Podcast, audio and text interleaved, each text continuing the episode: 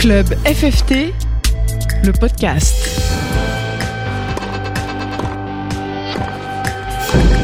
Bonjour à toutes et à tous, bienvenue dans cette balade sonore qui tous les mois vous fait découvrir les clubs à travers ces différents acteurs, qu'ils soient bénévoles, enseignants, licenciés ou tout simplement pratiquants. J'adore le club, l'ambiance, on joue, on fait des rencontres, on s'amuse. Allez, suivez-moi, je vous emmène. C'est parti. Club FFT, le podcast. On prend la direction de Molsheim-Mutzig, un club situé dans l'est de la France. Il se trouve à une vingtaine de kilomètres à l'ouest de Strasbourg. Le site est très sympa avec trois cours couverts et six terrains extérieurs avec une vue mais alors magnifique sur les vignes. J'ai eu la chance de rencontrer des bénévoles et des enseignants très dynamiques et super investis pour leur club. Je fais un focus sur eux car ils ont mis en place la nouvelle école de tennis 2020-2030. On va tout savoir sur ce nouveau concept, sur le fonctionnement, en appelant les différents protagonistes. Et je vais commencer avec le président du club, Olivier Epp. Olivier, bonjour. Bonjour Émilie. Olivier, ça fait six ans que tu es président du club. Tu as rénové les structures, vous avez mis en place la nouvelle école de tennis 2020-2030 et j'ai vu qu'il y avait une vraie vie euh, de club, une vraie vie euh, sympathique, dynamique. Est-ce que c'est le mix de tout ça qui fait qu'aujourd'hui le club tourne bien? Oui, euh, ça fait maintenant effectivement six ans que je suis président. Et on a un moniteur, hein, José, qui est en place depuis 20 ans quasiment au club. Et c'est vrai que nous, on a toujours fait en sorte, depuis que je suis là en tout cas, de, renforcer le lien euh, convivialité, euh, la cohésion sociale, le bénévolat, euh, la bonne humeur, afin de permettre à ce que les gens se sentent avant tout bien au club. Et ça, on a raisonné sur plusieurs années, puisqu'on avait même, avec José, carrément monté un projet écrit dès le départ avec, euh, en se basant sur plusieurs années pour y arriver. Justement, vous avez travaillé, euh, enfin, tu as travaillé conjointement avec, avec José, donc l'enseignant du club. Comment ça s'est passé le travail en amont tous les deux pour monter cette école de tennis 2020-2030 alors évidemment, c'est José qui a été le moteur, hein, euh, puisque c'est son rôle. On en a parlé tout de suite, et évidemment, moi j'ai tout de suite donné mon accord pour que José s'investisse là-dedans, parce que quand il fait quelque chose, il le fait bien. Et donc l'idée, c'était vraiment ça, de qu'on discute ensemble, de voir quelle était la finalité, le temps qu'on se donnait, les moyens, dans, ce cas de cette euh, organisation École de tennis 2030. Et c'est comme ça que ça, a démarré, clairement. Quel est le retour des enfants? Tu sens, tu vois une différence par rapport à avant? Est-ce que tu sens plus d'entrain, plus de sourire? Oui, oui, parce que comme c'est très varié sur l'heure et demie, il y a quasiment trois choses différentes. Et justement, et on sent que les gamins, ça leur plaît plus. Et l'idée, justement, c'est au travers de ça, et c'est tout le concept, hein, c'est de donner aux enfants encore plus envie de venir au club. C'est-à-dire, euh, il n'y a pas que le tennis à 100%, mais c'est de passer un bon moment, de faire une activité, et après, peut-être de faire autre chose euh, euh, en dehors même des heures d'école d'enseignement, puisque nous, maintenant, on a installé un baby-foot, un jeu de fléchettes électronique, un carom qui est un, bière indien, pour que les, gamins aient vraiment envie de passer un bon moment au club. Et s'ils ont envie de venir au club, naturellement, les parents suivront. Là, aujourd'hui, vous avez combien? Vous avez 250 membres? Alors, la saison dernière, on était à 255 membres, et au jour où, on se parle, on est à 345. Et l'idée, c'est de fidéliser les 100 membres en plus que nous avons eu cette année, parce que avoir 100 membres en plus, c'est peut-être pas difficile, mais le plus dur, c'est de les garder. Mais c'est juste colossal cette, euh, cette évolution, parce que de 250 à 345, euh, c'est incroyable. Mais c'est dû à quoi? Parce que, ok, euh, effectivement, c'est plus sympa d'être dans des super infrastructures. Mm. La nouvelle école de tennis, franchement, c'est un concept super sympa. Vous avez réussi à créer cette vie sympathique au club. Il y a autre chose ou c'est vraiment que ça? C'est l'ensemble des, des trois qui fait... C'est un tout. C'est un tout, et, à ça, je rajoute vraiment un point pour nous essentiel, hein, c'est les, collectivités locales, hein, le, euh, donc les deux communes, Molsheim et Mutzig, avec qui, euh, en cinq ans, on a appris à se connaître et à développer des relations de confiance. Ça s'est pas fait en un jour, hein, ça s'est fait sur des années. Et, on avait dit, bah, faites-nous confiance, si vous nous faites confiance, euh, l'investissement vaudra le coup. Et c'est ce qu'on a fait, on leur a prouvé qu'on savait faire des choses sur trois ans. Et ben après, les collectivités, les, les, deux communes nous ont suivis. Et ce qui fait qu'aujourd'hui, on a des infrastructures très sympas qui donne envie d'aller au club. On a un comité qui s'est euh, qui s'est énormément investi, parce que ça, on oublie toujours d'en parler, mais le bénévolat, c'est quand même essentiel dans une association. Euh, aujourd'hui, on a par exemple quatre nouveaux membres au comité par rapport à l'année dernière, dont deux, deux tout jeunes, de 18 ans. Ça aussi, c'est pour nous important. Et maintenant, les gens savent que Molsheim-Mutzig, c'est un club très sympa, beau, où il fait bon vivre, où on ne se prend pas la tête. Et ça, s'il n'y a pas un duo déjà à la base, moniteur-président, ça peut pas fonctionner. Il y a des vignes là derrière qui sont qui sont juste incroyables. Alors c'est peut-être le côté bien sûr avec modération hein, pour le pour le vin, mais cette vue aussi, ce cadre qui est juste incroyable avec les vignes derrière. Vous avez euh, conçu le club aussi de manière à être orienté vers les vignes? Oui, alors, on, dit toujours que le TC Molsheim-Mutzig est situé entre Bruche et Vignoble. Bruche, c'est le cours d'eau en fait euh, de la vallée de la Bruche, hein, euh, qui coule juste derrière le club. Euh, et, effectivement, on a vu sur les vignes. Mais ceux qui viennent disent que c'est magnifique et, c'est d'ailleurs pour ça que dans le, les investissements que, que le CIVOM a fait cet été, hein, c'était un gros budget, il y a eu cette réflexion des cours, mais on a surtout demandé à ce qu'on ait une nouvelle terrasse qui est totalement orientée vers les cours et donc vers les vignes de façon à ce que les, gens se rapprochent et viennent boire un verre euh, en toute décontraction, regarder des matchs de tennis devant le vignoble, effectivement, euh, où après on pourra boire du, du Riesling, du Gewürz et du Pinot Blanc. Club FFT, le podcast. Ah, on a hâte que la Covid soit derrière nous et qu'on puisse vivre pleinement, tout simplement, ces moments de convivialité au sein des, des clubs, des clubhouses. J'ai échangé avec José, José Roda, le directeur sportif du club, car c'est l'enseignant emblématique. Il est là depuis de nombreuses années.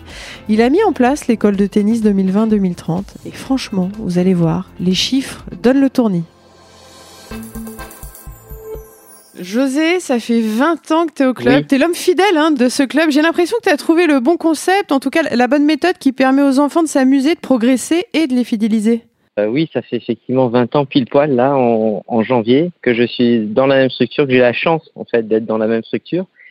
Donc preuve que ça doit bien fonctionner euh, avec les dirigeants du club. Est-ce qu'il y a une différence là avec euh, la nouvelle école 2020-2030 et, et, Galaxy Tennis avant? Quelle est la différence entre les deux? Même si on a une tendance à dire quand même que c'est Galaxy Tennis, nouvelle version revisitée, un peu plus modernisée quoi.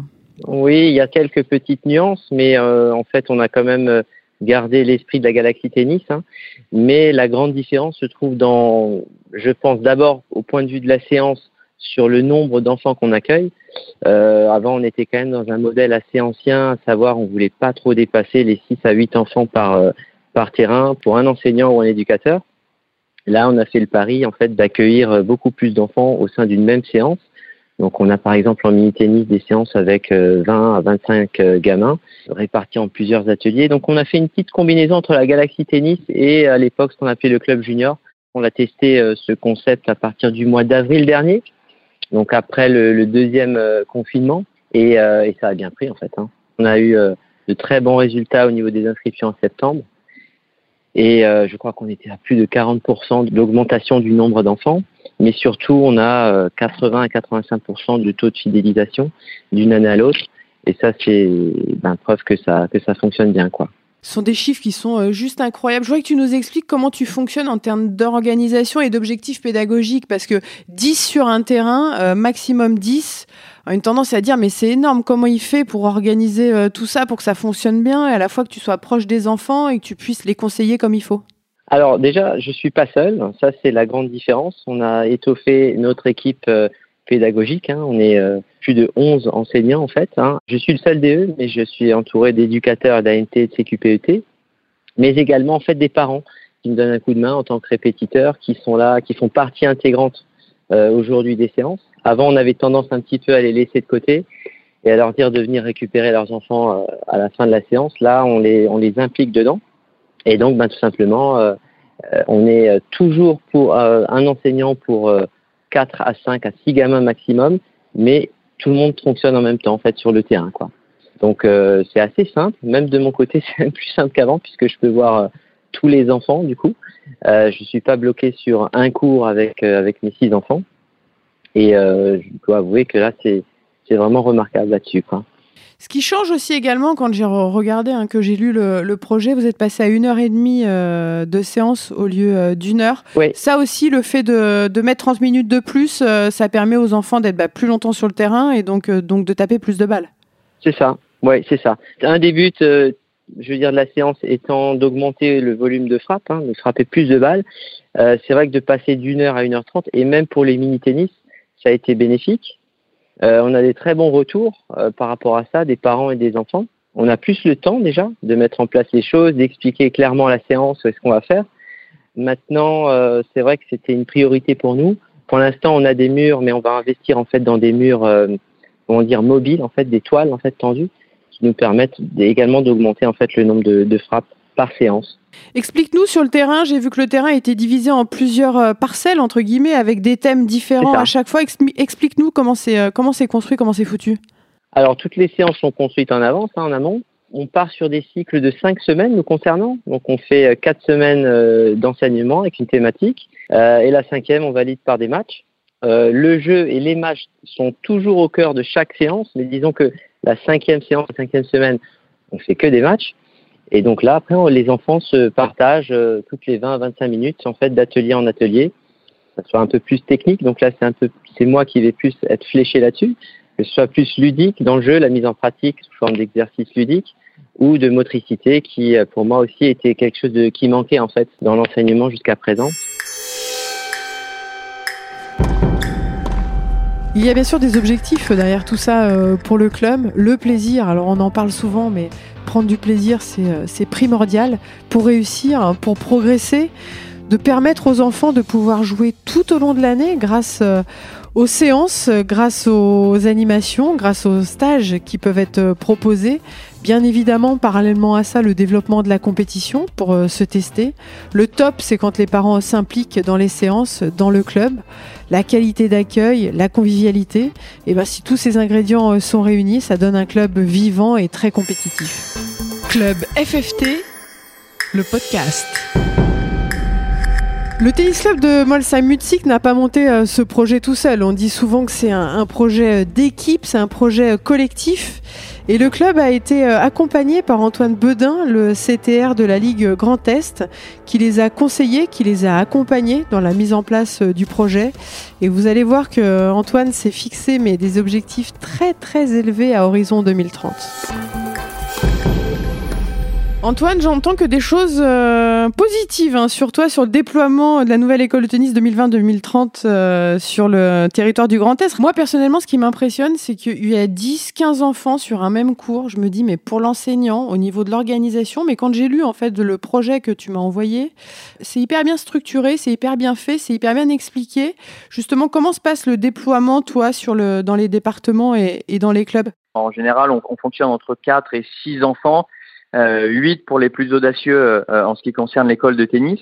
Si on s'appuie aussi un peu sur les travaux de certains enseignants qui, ont réfléchi à la question, à la question de l'apprentissage, euh, ouais, je pense notamment à Olivier Lothor, je pense à Walter Gouy, qui est enseignant professionnel dans, le Val d'Oise. On s'aperçoit que le collectif, euh, bah, c'est pas une limite.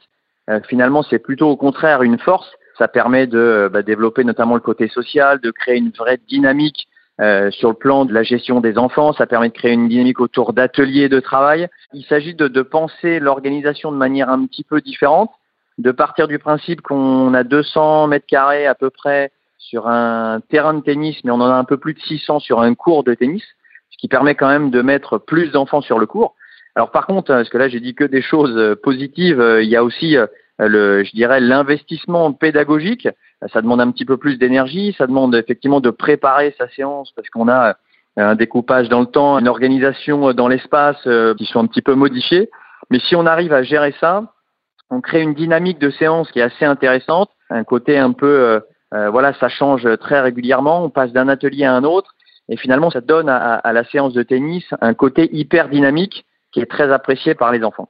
Ce que je trouve canon, on verra ça euh, sur le long terme, hein, mais que c'est pas un modèle unique. Souvent, quand il y a des projets qui se mettent en place, on entend, enfin, ce projet-là, c'est pour des clubs avec tant de licenciés, tant d'adhérents. Ce projet-là, pareil, ça nous concerne pas parce qu'on a un petit club là. On a vraiment le sentiment hein, que vous proposez en fait une solution à tous les clubs. En fait, en gros, vous adaptez quoi? Aux installations, aux moyens humains, quoi, à la grandeur du club. Exactement, ça reprend bien ce que tu viens de dire, la philosophie de départ qui était vraiment très très importante pour nous, c'était de surtout pas imposer un credo, mais euh, pour nous c'était d'organiser le, travail, de faire en sorte que les clubs se parlent. Alors euh, quand je dis les clubs, c'est les enseignants, les présidents et de manière plus large bah, tous les acteurs du, tennis. Euh, donc j'y mets aussi les dirigeants au niveau de la ligue et des comités, les cadres équipes techniques et du développement. Et l'idée c'était de, de, formuler tout un tas de, de propositions et de permettre à chaque club de se saisir des propositions qui lui parlaient en fonction de son contexte singulier. Donc ça, c'était vraiment une première étape. Et la deuxième étape, elle était essentielle, c'est euh, le fait que chaque club a dû écrire son propre projet, sa propre voie, fort de toutes ces propositions qu'on avait pu formuler, et de faire vraiment quelque chose qui lui ressemble en fonction bah, des lignes directrices euh, qu'avait envie euh, d'emprunter le binôme président-enseignant. J'ai regardé les objectifs du territoire Grand Est. Est-ce que c'est les objectifs peut-être aussi hein, sur le plan national? L'objectif, c'est 75% de fidélisation des licenciés et atteindre 30% de recrutement de nouveaux membres. C'est énorme comme chiffre. En tout cas, ce sont des chiffres ambitieux qui, euh, j'imagine, sont atteignables. Sinon, vous ne les auriez pas mentionnés. Ouais, ouais, encore une fois, tu soulèves une notion qui est intéressante. Tu parles d'ambitieux. Donc, cette notion d'ambition, euh, je pense qu'on a le droit de l'avoir. C'est aussi l'ambition d'une décennie. Euh, on s'est systématiquement, au sein de ces ateliers collaboratifs, quand on a construit ce projet régional, on s'est systématiquement projeté euh, alors évidemment à court terme et à moyen terme, mais sur le long terme, c'est 2030. Donc effectivement, on ne va pas atteindre ces, ces 75% euh, de fidélisation et ces 30% de, nouveaux membres euh, directement là tout de suite maintenant. C'est le travail d'une dizaine d'années. Donc là aujourd'hui, on a posé la première pierre, hein, qui est celle d'une organisation un peu différente. Il va falloir ensuite bah, communiquer, la mettre en avant. Pour terminer, de toute façon, si les choses sont bien faites, si voilà les, clubs effectivement ont une belle dynamique, on parle de cette école de tennis, ça c'est euh, un pan hein, du club. Il y en a, il y en a beaucoup d'autres. Il il y a la vie, la vie au sein du club. Il y a tous les adhérents, il y a les, les petites fiestas, tout ça. Du coup, on, a, on pourra atteindre, si on atteint les 75% de fidélisation des licenciés et les 30% de recrutement, c'est que le travail de toute façon en amont aura été bien fait. Bien sûr, ouais, je pense que c'est tout à fait possible. Nous, on a réfléchi vraiment autour de, de trois pans. C'est effectivement bah, le pan sportif, euh, bah, c'est une évidence. On est un club euh, sportif avec comme support l'activité tennis. Donc euh, voilà, derrière cet objectif de se réaliser, le, vecteur sportif, on y accorde beaucoup d'importance et, heureusement, il est, il est, essentiel. Il y a aussi le vecteur éducatif et tout ce qui concerne bah, la transmission des valeurs. Et il y a le vecteur social qui nous manque un peu aujourd'hui dans cette période où on est tous un peu à la maison, où on travaille de, de manière différente. Donc ce vecteur social et, et notamment l'apprentissage du vivre ensemble, voilà, donc c'est quelque chose qui paraissait essentiel à tous les acteurs qui ont euh, réfléchi au sein de ce réseau régional. On est persuadé que si on arrive à construire une école de tennis qui était peut-être euh, centrée euh, quasi exclusivement sur le, sportif, voilà, si on arrive à la réaxer autour de ces trois pans sportif, éducatif et social, on est persuadé que notre modèle, notre offre, on a beaucoup parlé d'offres, bah, séduira le plus grand nombre un plus grand nombre, on, va dire, et que ça permettra voilà, d'attirer euh, des nouveaux qui étaient peut-être réticents, et puis surtout déjà de commencer par garder euh, ceux que nous avons déjà dans nos clubs et de les pérenniser dans leur pratique. Merci à toutes et à tous de nous avoir euh, écoutés. J'espère que ça vous a plu. On se retrouve dans un mois pour un autre sujet qui concerne le club. Vous pouvez nous retrouver sur les réseaux de la FFT, sur Twitter, sur Insta, sur Facebook et sur toutes les plateformes de podcast. Club FFT le podcast.